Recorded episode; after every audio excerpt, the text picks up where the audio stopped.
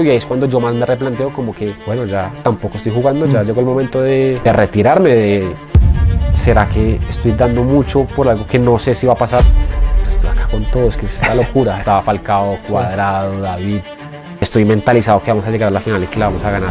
O sea, creo que lo sueño y lo anhelo todos los días. Cuando me levanto también lo primero que sueño es este semestre. Le queda atrás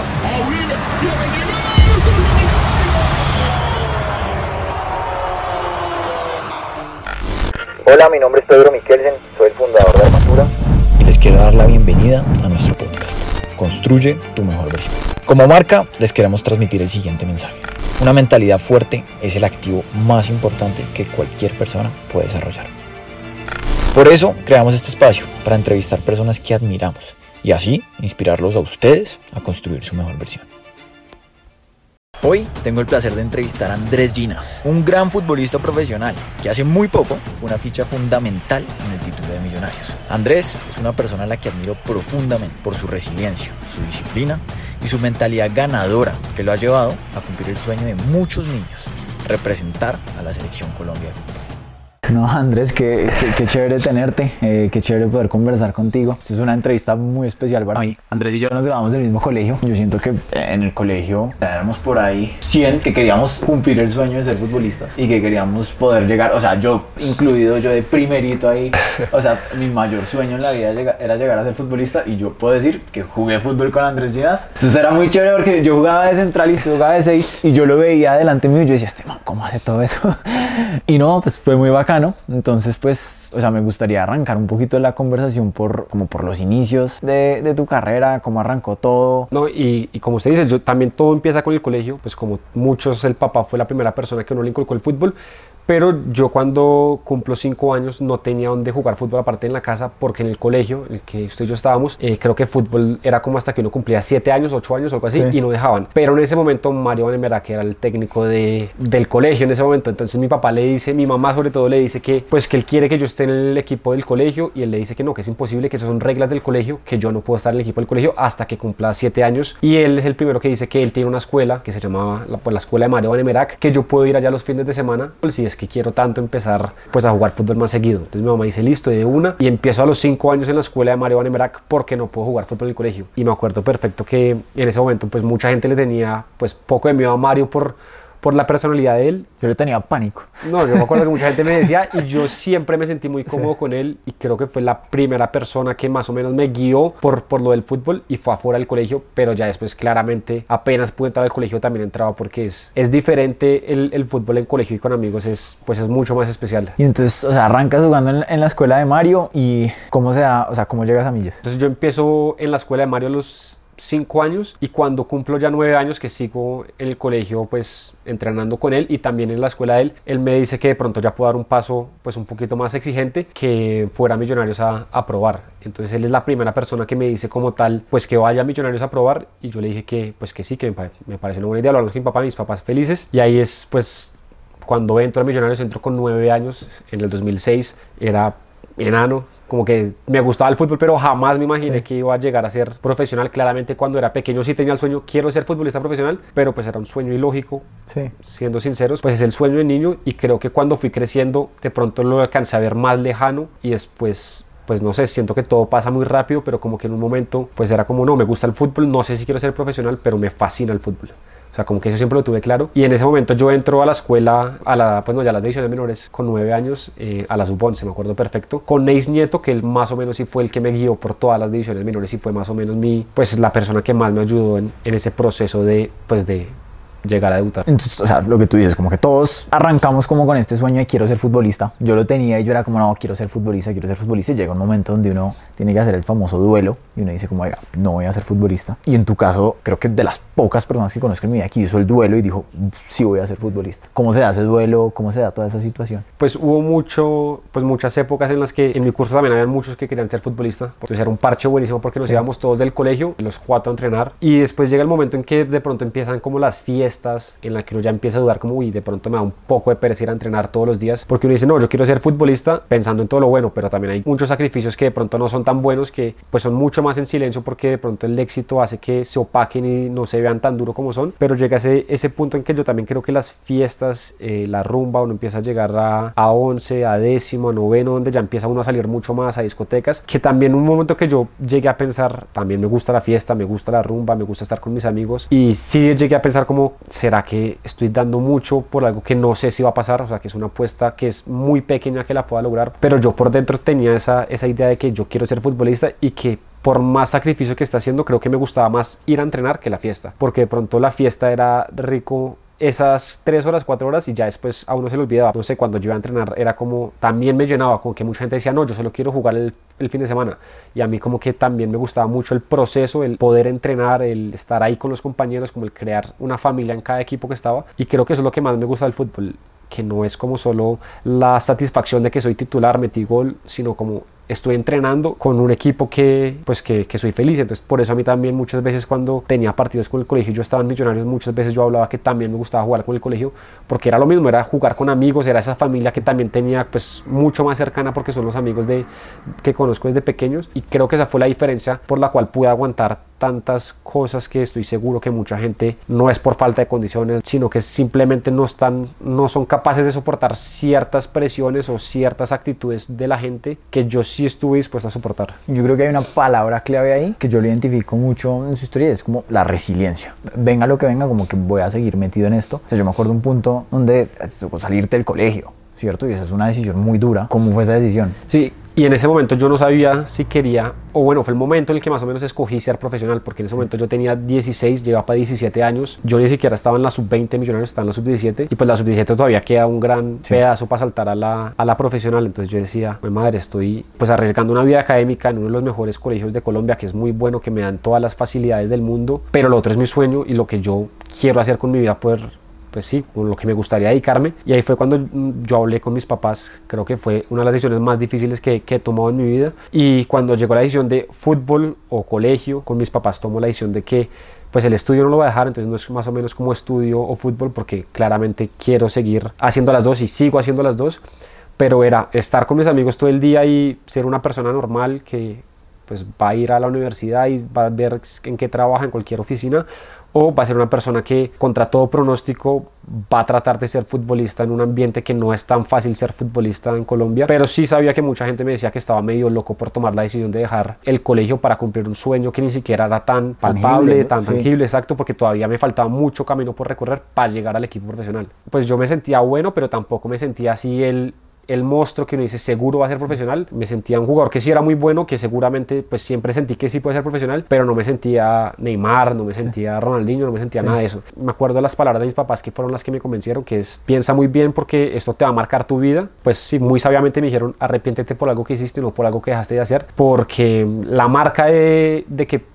qué pasaría si yo hubiera hecho esto, nunca me lo iba a quitar. En cambio, sí lo intenté y no lo logré como pensé que en muchas ocasiones de mi vida, como bueno, me la jugué, no, no se dio, estaba mucho más tranquilo por más que había sacrificado muchas cosas de mi vida. Una de mis frases favoritas es, más vale una cicatriz por valiente que la piel intacta por cobarde. No, de acuerdo, y, y así fue. Mi, mis papás me hicieron caer en cuenta de eso y ahí tomo la decisión de salirme del colegio, buscar un colegio con el que sí pudiera entrenar porque yo intenté hablar con el colegio de si podía llegar por las tardes y porque íbamos a empezar por entrenar por la mañana y pues se mezclaba el horario. Entonces intenté hablar con ellos para ver si podía por las tardes y la razón que me dieron es que, que no se podía porque estaban sacando como unos certificados de excelencia de cualquier cosa y, y sí, más o menos que no se podía, entonces que tenía dos opciones o pues que me cambiaba de colegio o me cambiaba de equipo y yo en ese momento pues sí decidí cambiarme de colegio.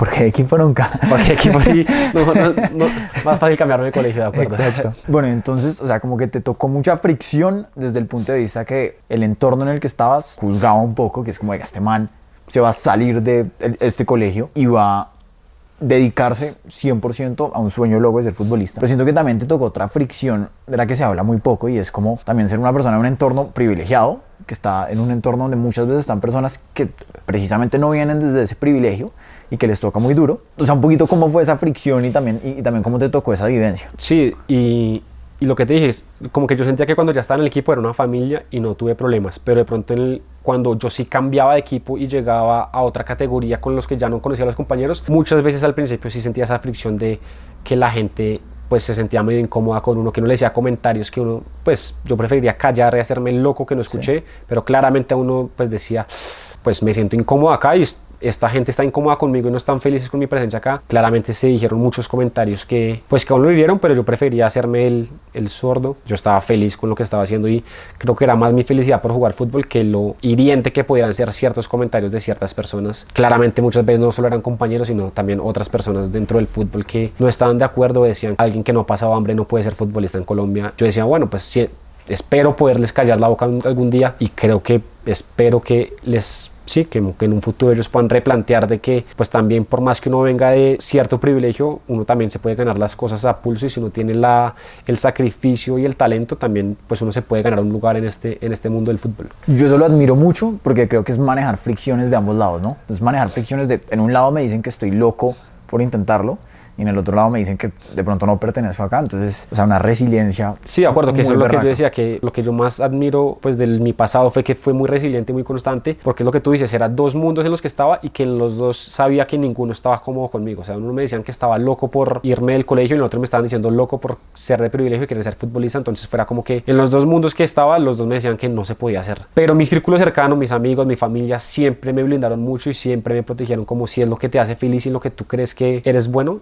pues lo que tú creas y no te dejes pues de los comentarios de otra gente y siento que también eso le pasa a uno mucho como que muchas veces muchos técnicos me dijeron que yo no iba a llegar me acuerdo Sí. perfectamente pero uno por dentro sabe cuándo es el momento de dar un paso y decir ya fue y cuándo es el momento de seguir insistiendo y si hubo un momento en el que yo dije creo que ya es el momento de dar un paso al costado y por cosas de la vida terminé jugando justo cuando más lejos lo veía ¿Cómo se da tu debut? ¿En qué entorno se da? y mi debut es muy loco porque yo me salgo del colegio, eh, entro al otro, al, al otro colegio y yo en ese momento estaba en la, entro a la sub-20, empiezo a entrenar, me llaman a la selección Bogotá sub-20, jugamos un torneo nacional, me va muy bien y ahí me llama Ricardo Lunari para entrenar, entrenar con él, Sí. para empezar a entrenar con él. ¿Cuántos años tenías ahí? Tenía 17 años, o sea, acaba de Sí. cumplir 17 años. Muy pelado. Muy pelado. Yo pasaba de estar en la sub-17 a estar en- un ratico en la sub-20 y de una vez a estar en el equipo profesional, pues entrenaba entre la sub-20 y la, la profesional. Llevó a muchos jóvenes, llevó ahí a Steven Vega, creo, Gabriel Díaz, Carrascal. Y en ese entonces en el equipo profesional estaba todavía Mayer. No, el equipo eh, profesional era sí. Mayer, eh, estaba Fernando Uribe, estaba McAllister, Fabián estaba Vargas, ¿no Fabián estaba? Vargas. Sí. O sea, era un equipo lleno de figuras, lleno de jugadores que yo decía, qué locura lo rápido que cambia eh, las cosas cuando uno menos se lo espera. Y yo me acuerdo que estoy en un torneo nacional, se acaba el torneo nacional y nosotros el lunes nos dicen presentes en el equipo profesional y cuando llegamos, eh, jugaban el miércoles Copa, yo en ese momento pues no me sentía parte del equipo profesional por más que entrenara porque era como más, más sparring, cuando necesitaba alguien, pues entre ustedes, si no, Sí, pues acá, exacto, más o menos como relleno, pero pues Lunari sí era muy, Sí. pues tenía mucho tacto con los jóvenes y siempre le hablaba a uno, pero pues uno jamás imaginaba pues que- lo que iba a pasar. Y me acuerdo que el martes se empiezan a dar la lista y dice Ginás, convocado. Y yo dije, "Güey, madre, yo dije, pucha, ¿cómo así que convocado? Y yo me acuerdo diciendo, no, pues he tomado la mejor decisión de mi vida, me salí del colegio hace siete meses y ya voy a debutar. O sea, esto es lo más, lo mejor que me ha pasado, lo más rápido del mundo. Y más o menos él me dice que me quiere meter el siguiente partido. Sí. Y yo no, pues llego a la concentración, me toca en el cuarto con Fabián Vargas. Yo decía, Sí. "Güey, madre, Fabián Vargas, que creo que en ese momento era como el colombiano con más títulos Sí, de todos, ex fenómeno, ex Boca, Europa, no sé sí. qué, selección. Y yo decía, no, madre, ¿por qué me toca con él en el cuarto? O sea, uno cuando es joven, uno no quiere estar con los líderes porque uno se siente muy intimidado. Yo prefiero Claro. que me toque con otro joven que, Sí. porque uno llega allá, uno no sabe qué hablar, uno no sabe qué hacer. O sea, yo era sumiso, yo simplemente trataba de hacer el- lo menos la menor cantidad de sonido, el menos estorbo posible, pero no, Fabián fue una personota desde el primer momento cuando llegó. Pues él me ayudó mucho porque en ese momento no rapaban a los a los futbolistas, no lo rapaban en millonarios. Ese día claramente por hacerme la maldad decidieron algunos que me iban a rapar y es ahí cuando más o menos empieza la en millonarios sobre todo porque eso sí pasaba en otros equipos, pero en millonarios el que cada joven que debutaba lo rapaban. Yo dije, bueno, me raparon a mí y ahora que siempre uno, pues ya esto, hagámoslo, no que sea una maldad, sino que ya sea algo chévere para uno. Y yo en ese momento no me sentí mal, por más que fuera una maldad, que de pronto sí fue una maldad, sino como que, bueno, El ritual. el ritual para ser futbolista y es lo que yo siempre soñé. No me veía para nada bien calvo, debuté calvo y no me veía para nada bien. Y al siguiente partido, al minuto 70, terminó entrando justamente por Fabián Vargas. Quedamos 1-1 y yo tuve para meter un gol al minuto 90, la pasé y no terminó en gol. Pero al poco tiempo sí marcaste un gol de cabeza, yo me acuerdo perfectamente. No fue tan al poco tiempo, porque yo, yo dije, no, ya, hice la vida soñada, debuté a los 17 años. ¿Quién carajos debuta a los 17 años con Millonarios? O sea, estos, estos locos, es historia. Ese semestre nos casi pasamos a la final, creo que perdimos por Cáliz en penaltis en, en Cali. Creo que estuvimos muy cerca de pasar a la final y Lunari termina saliendo ese año del equipo. Llega, no me acuerdo, creo que llega Rubén Israel y Rubén Israel lo primero que me dice es como no, pues sinceramente usted no me gusta tanto, para otra vez a la sub-20. Yo llego a la sub-20 y después uno de estar en el equipo profesional cuando lo dejan a la sub-20, pues es, uno dice, Duro. no, fue madre, estuve allá casi dos años, entre- entro a la universidad y seguía en la sub-20, entonces no era tan fácil es pedir permiso a la universidad de, no, qué pena, es que Sí. me toca irme porque voy a viajar a, a Neiva a un partido y ellos me dicen como, usted que está, ¿sabe? Está en esta universidad, usted qué está haciendo pensando en... Y yo no, no, sí, pues hablaba con los profesores ahí, algunos más o menos me decían también como, este man, ¿qué le pasa? Otros que me decían, oiga, qué chévere que esté peleando por su sueño. Y ahí también fue duro porque es- fueron tres años en el que yo quería estar en el equipo profesional, pero ya pues el técnico no, no me quería y como que nunca pude volver a subir con, con él. Después llega Russo, que Russo también sube algunos, entre esos yo no estoy yo. Yo voy a la selección Colombia antes de un suramericano, me lesiono y lesiono a Benedetti y ahí fue como, no, madre, ¿qué está pasando? Como que todo salió tan bien, ahora nada está saliendo bien, como que Sí. cada vez veo más lejano, ya estoy cumpliendo 20 años, no juego hace 3 años profesional, llevo 3 años en la sub-20, que me va muy bien, pero igual no, pues no paso al, al equipo profesional y en ese año estaba ruso y ese año, el, mi último año sub-20, yo ya iba a cumplir 20 años, fue el año que yo cambio de volante de marca a defensa central, que fue, yo creo que pues... ¿Quién un- propuso ese cambio? fue en el Rolo Flores, que también fue mi técnico de la sub-20 de dos años, que también le tengo mucho, pues mucho cariño porque me consiguió esta posición en la que yo me sentía mucho más cómodo y siento que mis cualidades de pronto se veían mejor ahí y fue literal porque los jugadores centrales pasaban los 21 años y ya no podían ser, entonces nos quedamos centrales y él me dijo como, oiga, he visto las características suyas de todos los volantes que tengo, usted es el que más se me asemeja que puede jugar ahí y le puede ir muy bien. Y más o menos me dice, yo no, no, no, yo estoy muy bien acá, a mí me gusta la mitad, uno tiene mucho contacto con el balón, yo no quiero Sí. estar ahí atrás que de pronto uno me decía, no, es que nosotros vamos a jugar un juego como de tener el balón, hágale, confía en mí, no sé qué, yo no, no, no, y me decía, hágale, hágale, créame. Y yo le dije, bueno, listo. Él más o menos me dice, tranquilo, confía en mí, que ahí le va muy bien. El primer partido juego, no, pues bien, pero dije, no, todavía quiero ser volante. Y él me dijo, tranquilo, dele unos partidos a ver qué. Y a los tres partidos yo decía, no, esta posición me siento mucho más cómodo, me gusta mucho más. Y le digo que definitivamente me quiero quedar ahí. Y es ahí donde hago todo mi, pues empiezo a jugar a los 20 años de central, que me sentí mucho más cómodo jugando que de, que de volante. Y entonces ahí, ¿cómo se da tu, o sea, cómo terminas en Valledupar? Que yo sé que fue un punto demasiado importante en tu carrera. Exacto, entonces ahí llega, ya yo también acabo mi sub-20 y llega el año de que Russo no los va a tener en cuenta en el equipo profesional. Entonces más o menos ustedes pueden estar ahí, pero no los van a usar nunca porque ni siquiera van a estar inscritos. O van a hacer un convenio con Valledupar y está la posibilidad de que usted se pueda ir. Eh, vamos a ver a qué jugadores mandamos y más o menos el 28 de diciembre me dicen, oiga, si quiere se puede ir a Valledupar, le toca escoger ya, porque el 2 de diciembre tiene que estar allá haciendo pretemporada. Y yo no, yo me acuerdo que estaba en, en mesa de yeguas con unos amigos y yo decía, hijo de madre, ¿qué será? O sea, ¿será que ya simplemente me voy a la universidad, sigo estudiando normal y pues nada pasó? Eh, debuté, voy a contar esa historia y ya. ¿Y habías ido a Valledupar alguna vez? O sea, Nunca en mi vida había ido a Valledupar, pues lo que conocía de Valledupar era más o menos el festival vallenato que Sí, sí, sí, tenía que unos amigos una ahí. cara de. Exacto, tenía un, tenía un amigo ahí, Camilo Cano, que la familia es, es vallenata, pero aparte de eso, no mucho más, como Sí. que nunca había ido a Valledupar. El primero llegó a, a Bogotá, me despido de mis papás y el dos viajó para Valledupar, nos vamos siete compañeros. Y cuando llegó a Valledupar, yo digo, bueno, listo, acá tiene que ser donde vuelvo yo a coger fuerzas, donde retomo, donde todo. Sinceramente yo esperaba menos de Valledupar porque de verdad es una ciudad linda, muy linda, mucho más grande de lo que yo me imaginé. Y el equipo también no tenía una sede, tenía un estadio lindo, como que tenía pues Todo todas las muy- muy condiciones.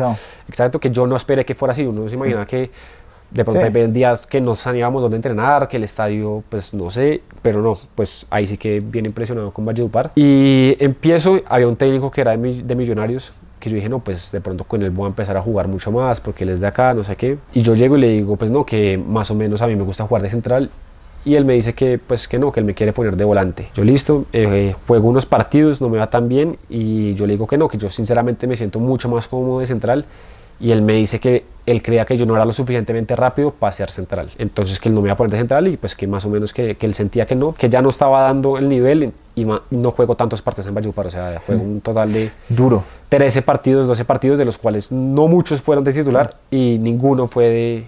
Casi ninguno fue de central. Juego al final unos partidos de central, que Ah, fue cuando mejor me calor fue. En ese calor yo decía, estoy acá, yo igual allá hice el convenio con la, un- una universidad allá, con la UDES, para poder seguir estudiando, porque yo decía, no, pues voy a estar acá y pues al menos también seguir estudiando, porque allá a las 6 de la mañana por el calor entrenábamos y a las 8 y media ya estaba en la casa. Madre, ¿qué voy a hacer yo acá en una ciudad que no conozco a nadie, que no tengo amigos?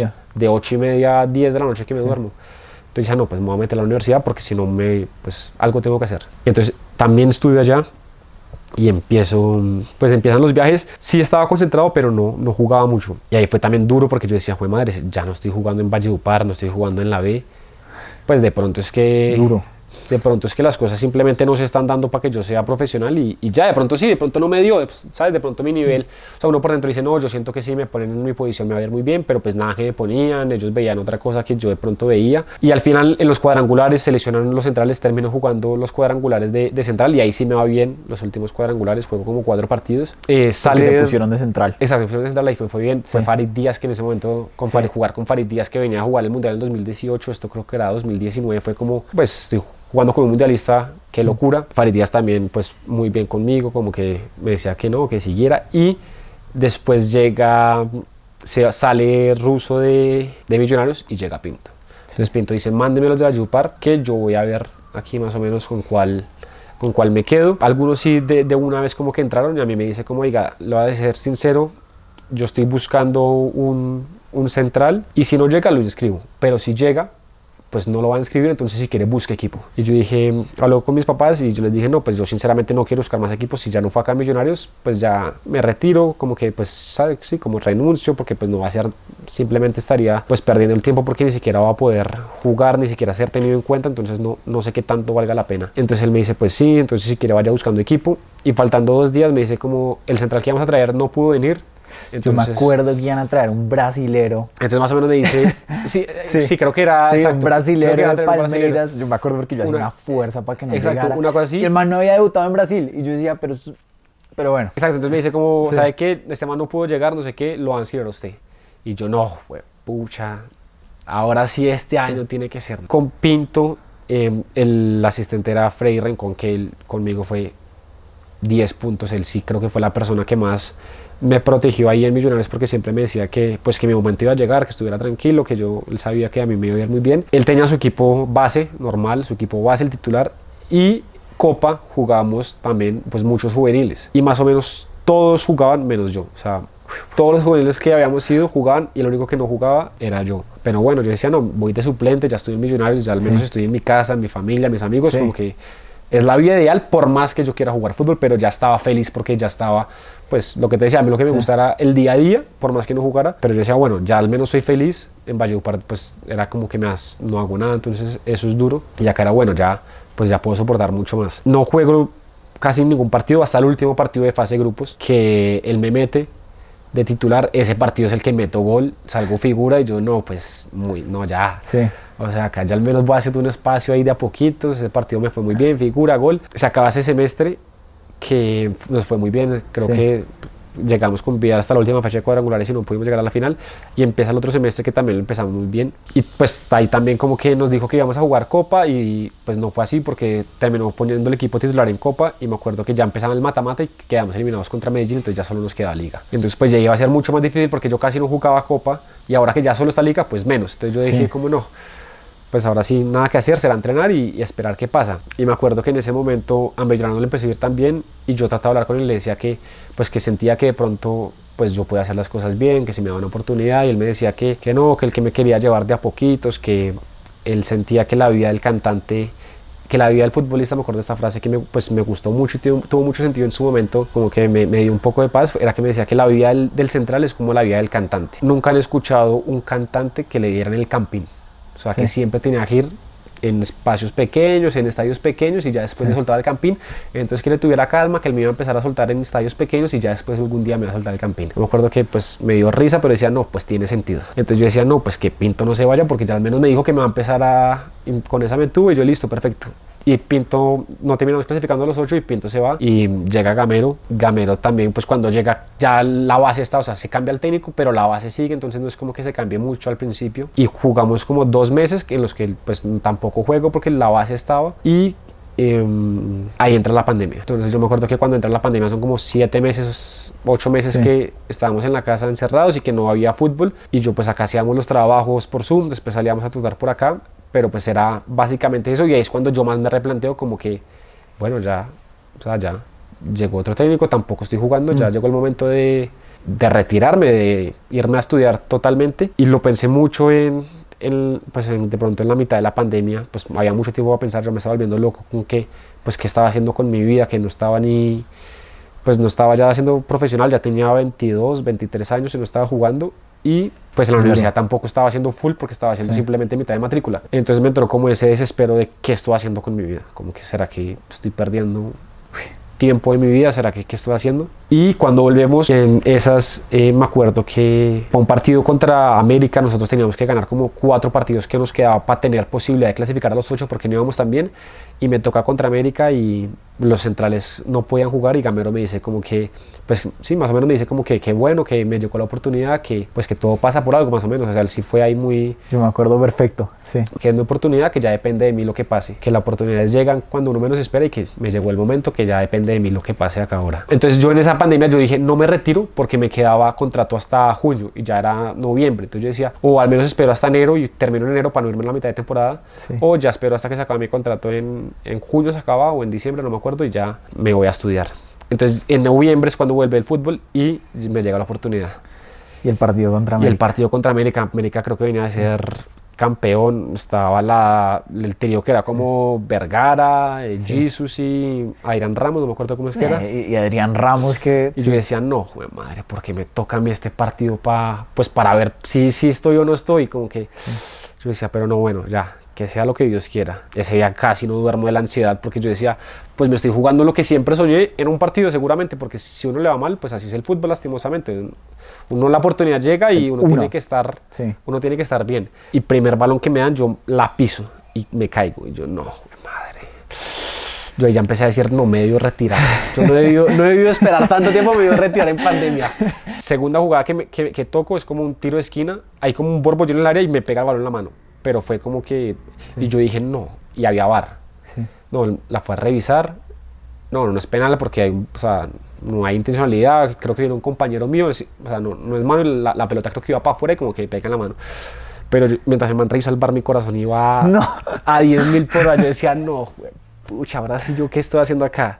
Y ya después yo, yo me acuerdo que yo en mi cabeza decía, ya pasó lo peor. O sea, peor no me puede estar yendo. Las dos primeras jugadas, una fue me caigo y en la otra casi hago penal, ya peor no me puede ir. Tranquilo, Andrés, que ya peor no lo puede hacer. Ya hice lo que tenía que hacer mal. Y ahí sí ya me terminó yendo muy bien. Ese partido me va muy bien. Terminamos ganando 2-0. Después vamos a Pereira, también juego. Me va bien. Quedamos 2-1. Después venimos acá contra Alianza. Le ganamos juego. Y ya después vuelve el titular. Y eh, Gamero me dice, como diga, lo va a empezar también como a llevar de a poquitos. eh, va a ir un partido usted, un partido Brainer Paz, que éramos los dos suplentes en ese momento. Y llegamos a la liguilla de... Había como una liguilla, como los equipos que no han clasificado, también como para cumplir como el tema de para ver quién clasificaba como a torneos internacionales por todo lo que pasó. Esa liguilla no juego, pero el... ganamos esa liguilla y, y no me acuerdo cómo era y jugábamos contra Cali para ver quién pasaba a Suramericana. Y en ese partido nosotros también tuvimos muchas bajas. Creo que vamos simplemente con 12 jugadores porque salió como una epidemia de COVID en el equipo. Vamos con 12 jugadores y el único cambio que teníamos creo que era un arquero. Y Cali pues tenía Palavecinos, tenía muy buen equipo en ese momento. Y terminamos quedando 1-1, empezamos ganando. Justamente Palavecinos el que nos empata y por penaltis perdemos. Entonces pues ya llega enero, yo digo, no, pues ya lo Sí. que no hice en tres años, cinco años, ya, los- ya lo hice en dos meses. Ya Gamero me empezó a tener mucho en cuenta y me empezó también a guiar mucho más, porque cuando uno es joven uno pues uno siente que se la sabe toda, pero no es así y él me empezó a guiar mucho más. Eh, seguíamos con lo mismo, estaban los dos titulares que eran Matías de los Santos, Juan Pablo Vargas y un partido iba a Breiner Paz de suplente y el otro partido iba yo. El primer partido nosotros jugamos contra Once Caldas, creo que nos tocó en Zipaquirá, no me acuerdo por qué. Ese partido lo ganamos como 4-3, 5-4, una cosa así loca. Y ese partido no voy yo de suplente, sino que va Breiner Paz. Y para el siguiente partido me dice, bueno, ahora le toca a usted, vamos para Medellín, contra Medellín. Y me acuerdo que estamos ya en la, en la charla y pues el titular eran ellos dos, la pareja centrales. Y como yo no sé qué pasó, llega la llamada por Matías de los Santos que tiene casi todo arreglado con Vélez. Entonces Gamero me dice, como a mí no me gusta hacer esto, cambiar la nómina faltando minutos para el partido, pero pues se me sale de las manos. Matías parece que tiene esto con, con Vélez. Eh, Ginás, va a jugar usted por Matías. Y yo decía, jue madre, otra vez. Uy, jue madre, otra vez contra Medellín. Acá tengo que aprovechar también porque pues acá está para quedarme titular, como que acá está la posibilidad Esas son las oportunidades de la que yo vida decía, que- esta es la posibilidad que esperé tanto tiempo, ya no solo de quedarme millonario, sino de ser titular, porque si me llegué a ir bien, pues Sí. seguramente me voy a buscar con el puesto. Ese partido quedamos 0-0 y me, me va muy bien. Y ya Gamero me dice, listo, lo mismo que le dije la vez pasada, yo le respeto su puesto porque usted lo está haciendo muy bien, ya depende de usted. Y ahí fue mi primer torneo que empiezo a jugar, empiezo a jugar con 22, 20 ese año cumplía 23 años y ese año es el que llegamos a la final.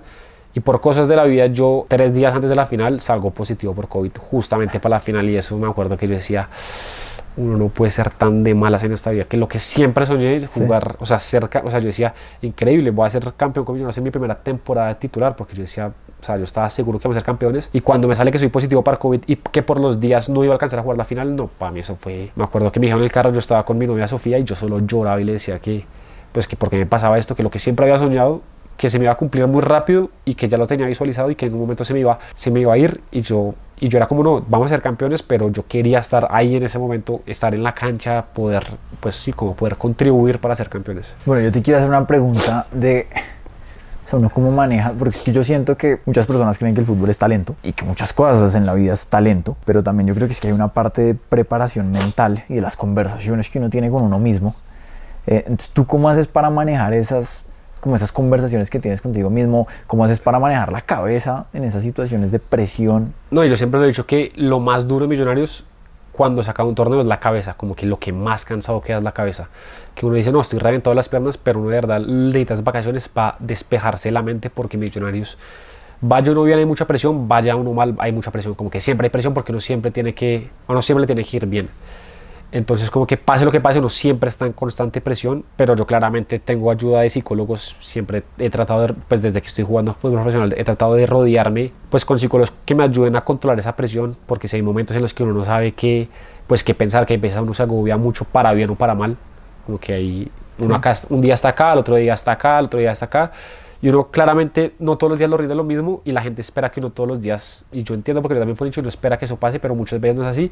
Y ese es, ese es- eso, eso es lo duro, el tratar de entender a la gente que a veces uno está acá y a veces uno está acá y el que uno siempre esté tranquilo con uno mismo porque uno hizo lo, o sea, tendré buenos días, tendré días malos, pero siempre trataba tranquilo porque yo decía, hice lo mejor que lo pude. Si me salieron las cosas bien, pues bien, si me salieron las cosas mal, pues tendré que mejorar, pero di todo lo que pude. Y- algo que yo siento que has hecho muy bien es que estás muy bien rodeado. Pues yo, yo, yo te veo muy bien rodeado. Bielsa dice algo que a mí me parece muy cierto y es como el futbolista se vuelve bipolar porque cuando le va bien todo el mundo lo ama, cuando le va mal todo el mundo lo odia. Entonces, o sea, como en medio de esa bipolaridad creo que uno se tiene que saber rodear muy bien. Y es lo que yo digo, que yo siempre me he sentido muy, muy tranquilo con mi círculo cercano. Es un círculo cercano muy pequeño, tengo cinco mejores amigos, tengo eh, mi novia, mi familia, y son con los que más me hablo y con los que más me desahogo, y, esos son los que me mantienen la calma porque siempre trato de estar con ellos, me vayan bien, me vayan mal, entonces como que es estar tranquilo porque claramente cuando uno va bien mucha gente le empieza a escribir a uno miles de mensajes y cuando va mal de pronto ya esos mensajes no están, pero los que sí siempre está así yo les escribo siempre me van a responder, sé que son ellos y eso es lo que pues trato de tener, ¿sabes? Como que estar seguro que mis amigos son pase lo que pase, no, no agobiarme de que me va bien, entonces mucha gente va a estar ahí y si me va mal me van a dejar solo, como que yo estoy tranquilo con eso porque sé que mi familia también siempre me ha apoyado, mis amigos y mi novia también siempre han sido muy fundamentales en todo este proceso de, pues, de, del futbolista que es una vida muy solitaria al mismo tiempo porque uno vive mucho tiempo en un hotel encerrado. Bueno, y entonces llega ese momento, llega la final, todo. ¿Cómo continúa la historia?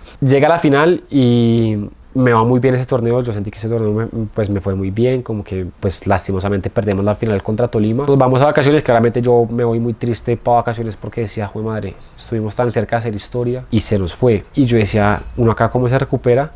Y lo bueno del fútbol es que siempre hay como nuevos objetivos. Y me acuerdo que en ese momento llegó como los microciclos de la selección que empezó a hacer rueda en ese momento.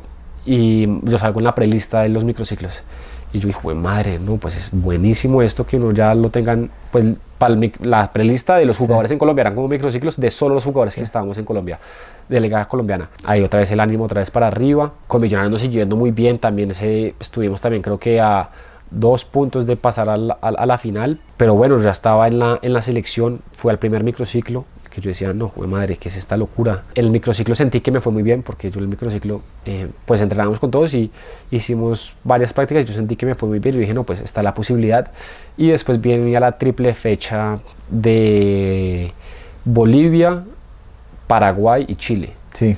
Y yo me acuerdo que Rueda decía que quería llevar jugadores que tuvieran un poquito huella de altura pues para tenernos en cuenta de pronto en, en, Bolivia, que estaba viendo a ver a quién llevaba. Y decía, jue madre, si son, pues de pronto puedo estar yo ahí metido y dicho y hecho, cuando sale la, la, lista, ah, no, cuando sale la lista yo no salgo convocado.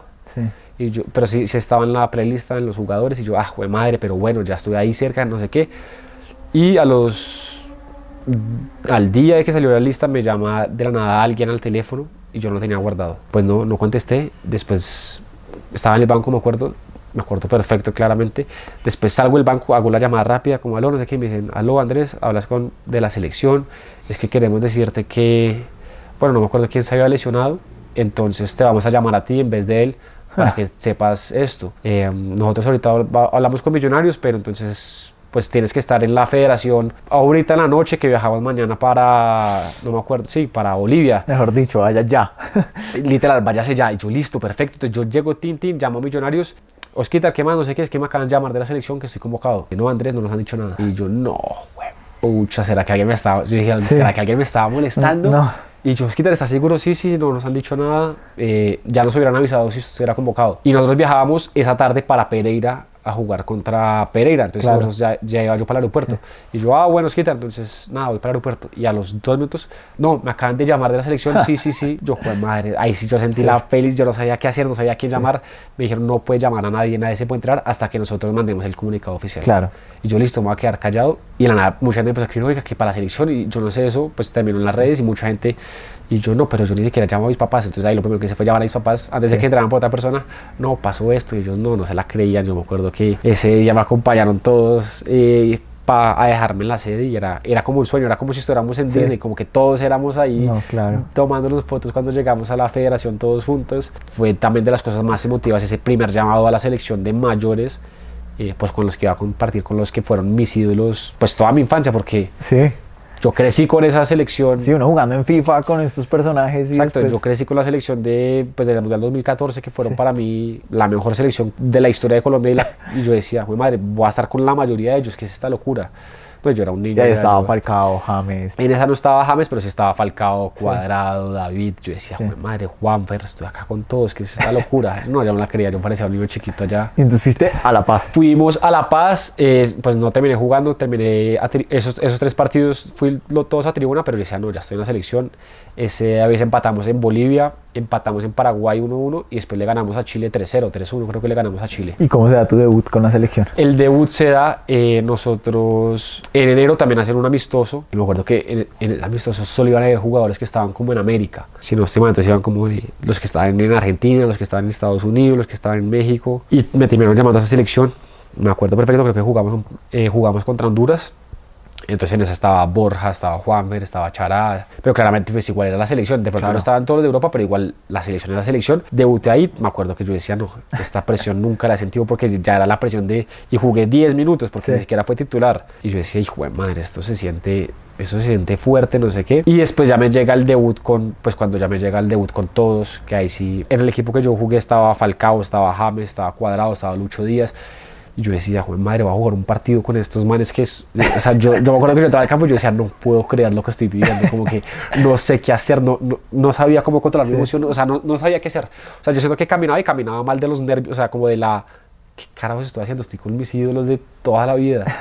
Y eso fue, ese sí fue el momento más más emocionante el poder, no sé, estar en una cancha con ellos y poder compartir un pase con ellos. Yo decía, o sea, de pronto en ese momento uno lo valora tanto, pero ya después cuando uno vuelve a- al equipo, uno vuelve a Bogotá, ya pasa un tiempo y decía, "Jue madre, estuve en la selección Colombia y debuté con la selección Colombia. Y eso sí No, fue lo más, loco. lo más loco.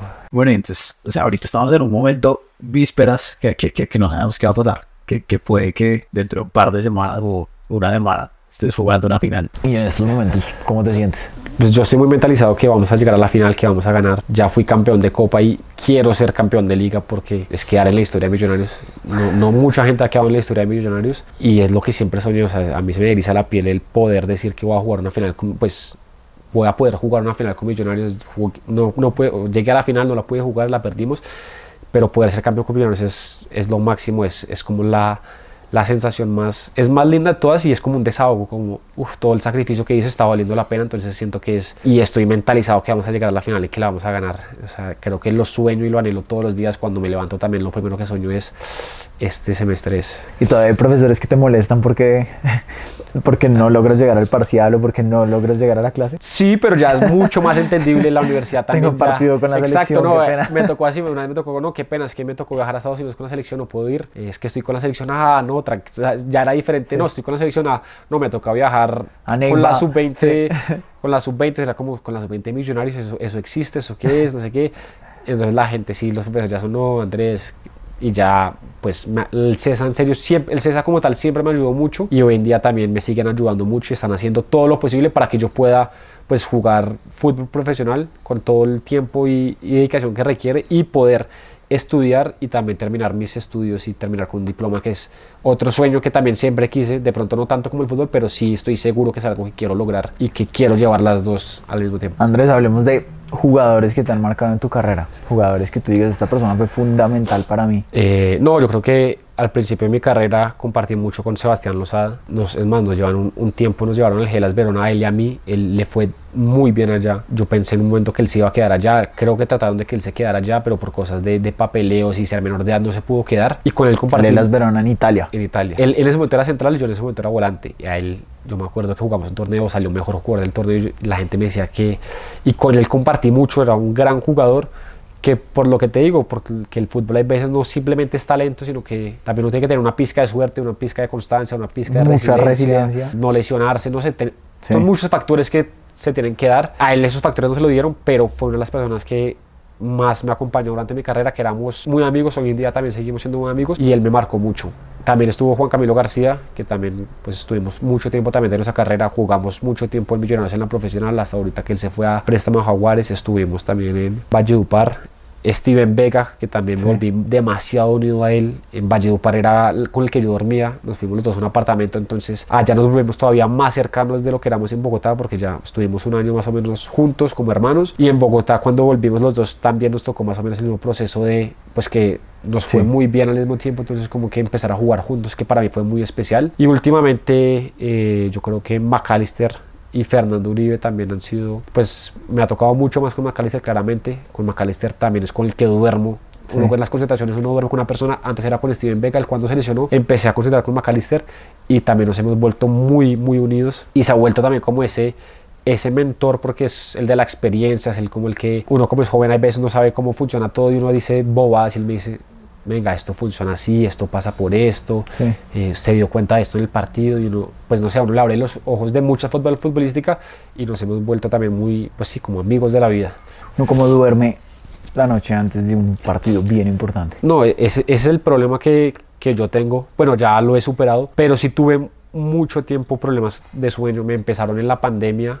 Eh, me empezó a dar como mucha ansiedad, de pronto era por el tema del, del, pues que no sabía qué iba a hacer con mi vida, si la estaba desaprovechando, qué estaba haciendo, y empecé a tener muchos problemas de sueño, acá claramente pues no era tan preocupante porque era pandemia, entonces podía dormir a la hora que sea, pero yo cuando ya empiezo a jugar eh, partidos, me acuerdo que el partido que jugué contra América me duermo como a las 5 de la mañana porque me da como, sí, exacto, como que tenía problemas de sueño, no podía dormir. Y ya después de eso yo dije, no, voy a empezar a tomar pastillas para dormir. Y empecé a tomar pastillas para dormir los días antes de los partidos, que pues eso no es tan recomendable, tener que llegar a una pastilla para dormir. Hubo un partido que no conseguí la pastilla y se me olvidó, después me encontré al doctor por la noche y pasé derecho y jugamos contra Patriotas, me acuerdo, en Tunja, y ese día yo jugué el partido sin dormir una sola hora. O sea, pasé y yo decía, no, esto no me puede volver a pasar. Y ya después con el psicólogo los fuimos hablando y como que pues se fue yendo con el tiempo. Y hoy en día obviamente hay partidos que uno dice, uy, que la- es como la ansiedad que quiero que el partido sea ya como el, quiero que ya sea el día del partido, quiero que Sí. dormir. Y ya no tengo tantos problemas de sueño, pero sí hubo un pro- un- una época que yo decía que mi cabeza no paraba y ni siquiera pensando en el partido, era pensando en problemas que no había, que no tenían nada que ver con fútbol. Yo creo que, o sea, y por eso yo te hacía la pregunta, como, o sea, yo pienso como, o sea, la ansiedad que uno le tiene que generar, que es como, oiga, bien, este evento es absurdamente importante. Pero, y, y también algo que es como, yo soñando esto desde que soy niño y quiero vivir esto y quiero disfrutar de esto cada momento. Entonces, o sea, uno como logra ese balance como entre, oiga, esto produce mucha ansiedad, pero también quiero que disfrutar este momento y quiero vivir esto No, y, plenamente. y eso es bravísimo y por eso digo que yo lo mejor que puedo hacer es tener ayuda profesional de gente que está lo suficientemente capacidad, pues, capacitada para que a uno lo ayuden con esas emociones que uno no sabe cómo expresarse porque uno quiere simplemente gritar de la felicidad o no sé, después gritar de la rabia, gritar de la impotencia, gritar de muchas cosas. Y ellos me han ayudado mucho, pues hay muchas técnicas que a uno le van enseñando y que uno cada vez va normalizando más, pero sí siento que es la ayuda de pues de psicólogos que me han ayudado y que siempre he tratado de, de tenerlos cerca a uno porque uno no es consciente de lo importante que es, o sea, siento que la cabeza lo es todo en un futbolista, uno puede tener mucha habilidad, pero si la cabeza no está con confianza, si la cabeza no está tranquila, uno nunca va a rendir por más bueno que uno sea. Pues habrán casos como Messi que hacen que la excelencia sea normalizada, pero pues eso no es tan normal. Cero normal. Cero normal, o sea, Y por eso es que hay un Messi. Exacto, hay un Messi y, pues la gente como que dice, no, pero si este puede, pues no, no- la excelencia no, no es tan fácil de llegarla todos los días, pero con las ayudas profesionales uno, uno se acopla a esa presión que uno dice, yo también quiero llegar, uno pues, o sea, el objetivo uno es llegar a la excelencia todos los días, que hay días que lo logra, hay días que no, pero es como el poder tener la mentalidad de que voy a ir por la excelencia. Si ya llego o no, pues al menos estoy, mi objetivo es todos los días ser excelente. Que claramente somos humanos y con lo que te digo, no todos somos Messi que lo puede hacer todos los días, pero sí está ese pensamiento y ese pensamiento a uno lo- le lleva mucha presión y es ahí donde los profesionales a uno le ayudan como a pues filtrar esa presión y que uno no se termine matando la cabeza por la noche solo. Bueno, y te haría dos preguntas. Dos preguntas ahí como para ir cerrando un poco. ¿Qué consejo le darías a alguien que está en esa etapa de, ya tengo 15, 16, 17, de pronto 18, 19, 20, 21 y no sabe si seguir en el proceso o si decir como, "Oiga, ya definitivamente me retiro? Pues yo siento que uno tiene que hacer lo que sea feliz porque yo estoy seguro que hay mucha gente que quiere ser profesional, pero el día que lo lleguen a hacer, no sé si lo serían con todas las condiciones que hay. Con las de hay días que yo quiero simplemente dormir hasta tarde, no puedo. Hay días que no quiero hacer gimnasio, le toca. No tiene vacaciones porque el calendario es así. No sé, como que hay muchas cosas. Entonces yo siento que uno por dentro sabe lo que a uno lo hace feliz. Porque hay gente que lo hace feliz una parte del fútbol, ¿sabe? Como que lo hace feliz simplemente jugar fútbol.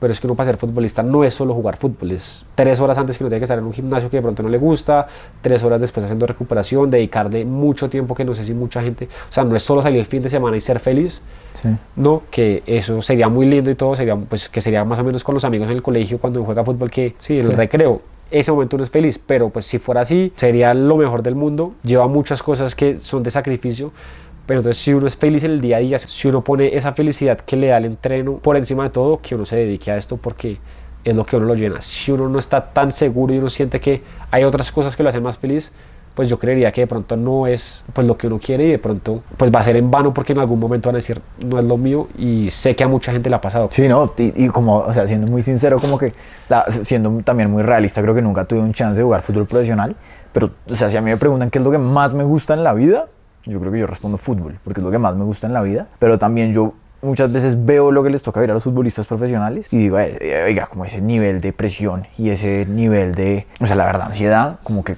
creo que no sería capaz de manejarlo y creo que quizás no me gustaría hacerlo y por eso, o sea, te admiro profundamente y admiro a todas las personas que llegan porque digo como que están cumpliendo el sueño más grande desde que uno es pequeño, pero si uno no hace doble clic y uno entiende lo que eso implica, es muy fácil uno simplemente querer todo lo bueno y no ser consciente de que eso viene a un precio fuerte. Sí, exacto. que Hay mucha gente que dice, ah, qué buena, usted es futbolista, como que...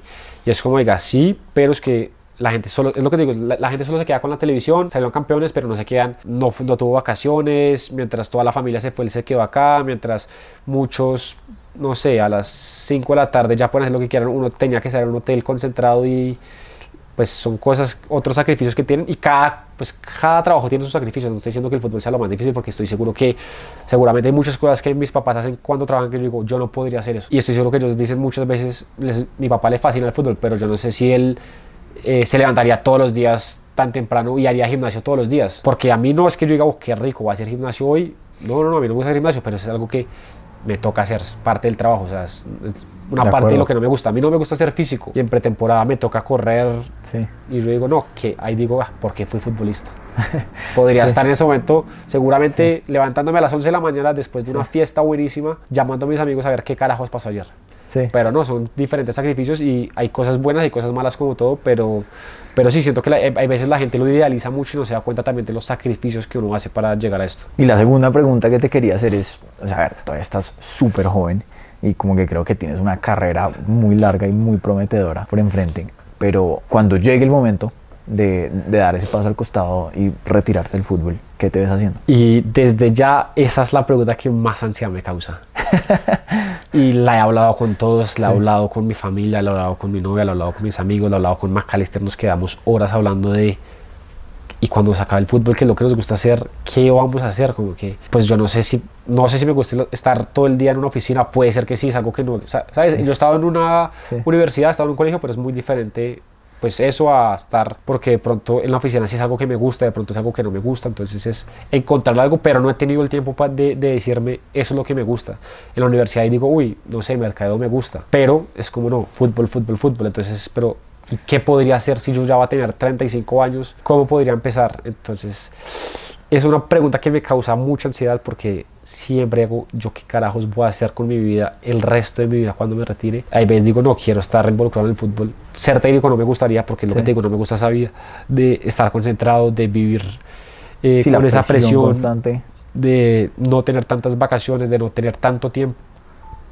Eh, como que eso no me gustaría, pero hay días que digo, es que el fútbol es lo que más me gusta, entonces de pronto sí, de pronto digo, no, de pronto me gustaría estar en otra, o sea, metido en el fútbol, pero de pronto en una parte más administrativa y en un futuro dedicarme o especializarme en algo que sí pueda ayudar desde una parte administrativa. Y siento que va más por ahí, pero, pero no sé, a veces, no sé, me, me entran ataques de ansiedad de, Yo no creo- sé qué estoy haciendo con, o sea, no sé qué va a pasar con mi vida después de los 35. O sea, no es por ser lambón, pero yo creo que te va a ver muy bien. Y yo creo que te va a ver muy bien porque yo creo que de, de las cualidades más importantes que puede tener cualquier persona para hacer cualquier cosa en la vida es entender que no todo va a ser lindo y que hay veces simplemente toca tener resiliencia y yo creo que la resiliencia es de las, o sea, yo creo que un bobo disciplinado logra 10 veces más que un genio indisciplinado. Totalmente de acuerdo. No, es que la resiliencia, de verdad, es casi todo porque son muy poquitas las personas que de un intento lo hacen. Habrán algunos que tendrán el talento y habrá uno de mil casos, pero los demás tenemos que ser constantes y, no sé, caerse, levantarse, sufrir críticas, quedarse callado y, y seguir con eso. Y pues espero el día de mañana que esto también me, me ayude en, en- en mi futuro trabajo. Te quiero preguntar un poquito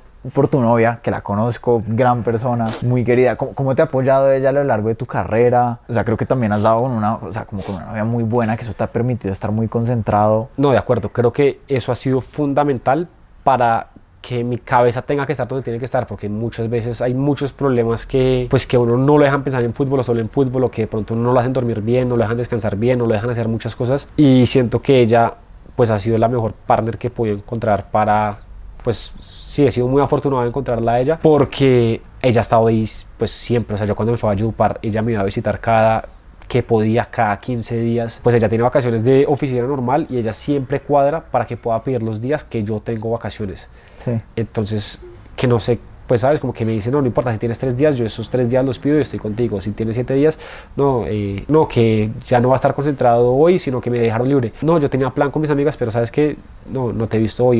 No, tenía este plan programado con mis amigas, pero a mí al revés, no sé, me lesioné, entonces ya no voy a viajar. No, entonces yo me quedo y me quedo contigo estos días. Y ha sido muy importante porque ha sido esa compañía, ese apoyo, pues es la persona que se tiene que aguantar todas mis malas caras, porque uno claramente no puede llegar a hacer malas caras eh, pues en, en el entreno, al público, no sé sé qué.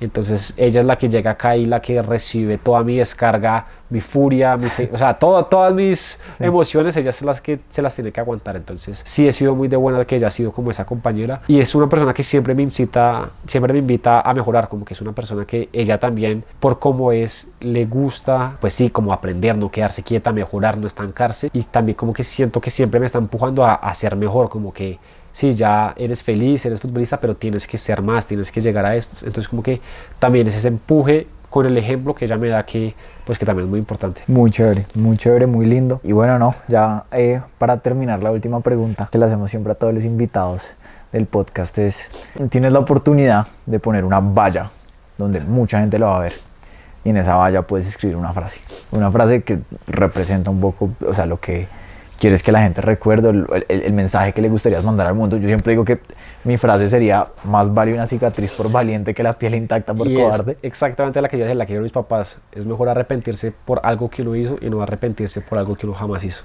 Chévere. Creo que exactamente también sería la misma, sí, más o menos la misma cita y, y sería porque pues fue esa, esa frase la que me ayudó eh, pues a cumplir mis sueños. Bueno, no, Andrés, mil gracias por el Pedro. tiempo. Yo sé que no es fácil, No, usted. pero qué raquera y salgo muy inspirado. No, no, no, de verdad es bueno revivir todos estos momentos y compartirlos con alguien tan especial como usted. Entonces, muchas gracias.